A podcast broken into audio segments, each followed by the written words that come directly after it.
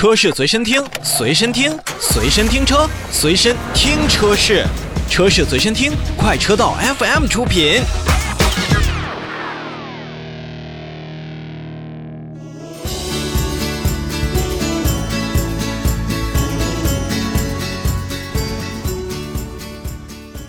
我们再来看一看大众集团二零二一年的这个年度的一个报告啊。那么，大众集团表示，由于半导体的短缺，大众公司二零二一年的汽车销量较计划是少了两百万台。那么，这个是非常非常多的一个数字。